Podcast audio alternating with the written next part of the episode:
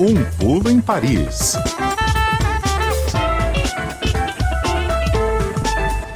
Toda sexta-feira a gente dá um pulo em Paris para conversar com o pessoal da Rádio França Internacional. Hoje para conversar com a Adriana Moisés. Tudo bem, Adri? Boa tarde. Boa tarde, Tatiana. Olá, Fernando, ouvintes Boa da tarde. CBN. Bom, o nosso assunto hoje é um novo imposto criado criado não, né, que está sendo estudado pelo parlamento francês, que deve incidir sobre empresas que têm registrado lucros bilionários com o aumento dos preços da energia. Conta mais, Adri.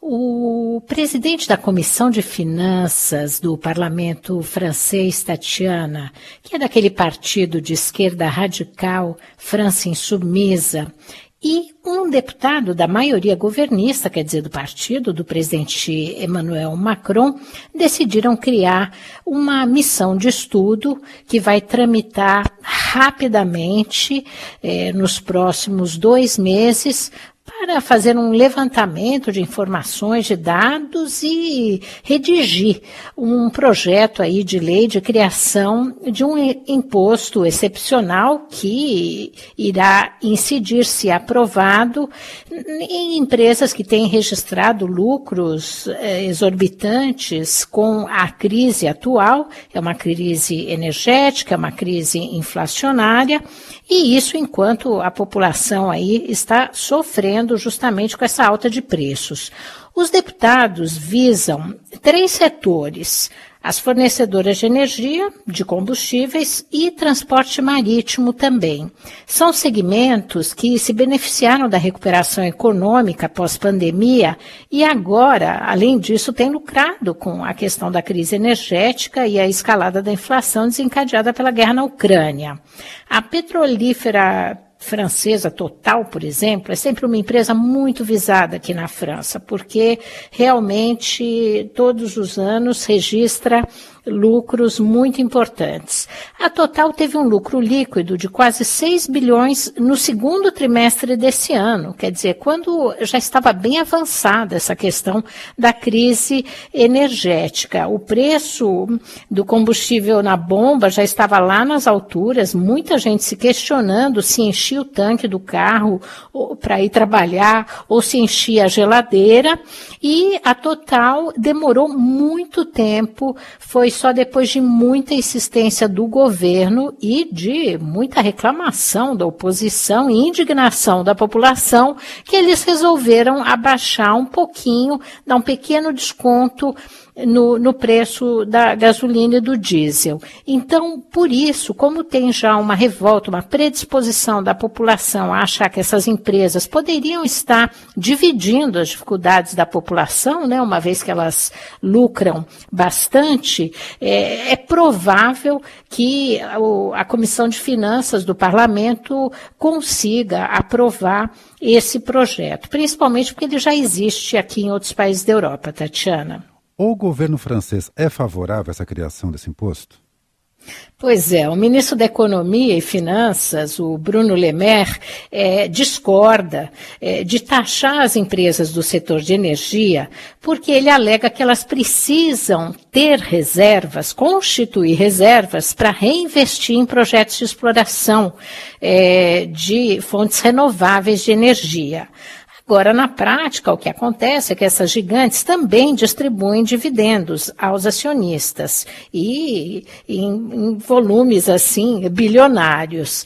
Desde que os preços do petróleo e do gás dispararam aqui na Europa, outros países, como o Reino Unido, a Itália, a Espanha, adotaram um imposto excepcional, no caso desses três países, de 25% sobre as empresas do setor de petróleo e gás. O secretário-geral da ONU, ele chamou há poucos dias de imoral o lucro que essas companhias têm acumulado nas costas dos consumidores. Uhum. Os franceses estão pagando a eletricidade sete vezes mais caro atualmente do que no início do ano. O governo francês já gastou mais de 20 bilhões de euros para subsidiar o preço da gasolina, da eletricidade e do gás. Só que essa política tem um enorme custo para os cofres públicos, acaba virando dívida pública é considerada injusta socialmente, porque o desconto também beneficia quem pode pagar, não é todo mundo que precisa de um litro de gasolina mais barato, tem muita gente que pode pagar. E os preços da energia eles vão continuar a subir nos próximos meses, com o embargo do, ao petróleo russo e também a drástica redução das exportações de gás. Então o governo também vai se ver numa situação difícil, porque escolheu uma estratégia que não é sustentável a longo prazo. E essa semana o presidente Emmanuel Macron quis até preparar os franceses para tempos muito difíceis. Ele disse que a era da abundância e da despreocupação tinha chegado ao fim aqui na França. Agora, foi uma declaração que teve péssima repercussão.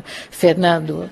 Agora, o que é que o presidente queria enfatizar quando falou isso?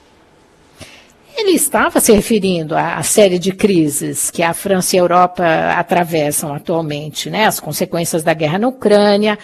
Uh, juntamos a isso a seca prolongada nesse verão, que não vem só do verão, né? Já vinha de antes, que vai comprometer e muito a próxima safra agrícola, encarecendo ainda mais o, os alimentos.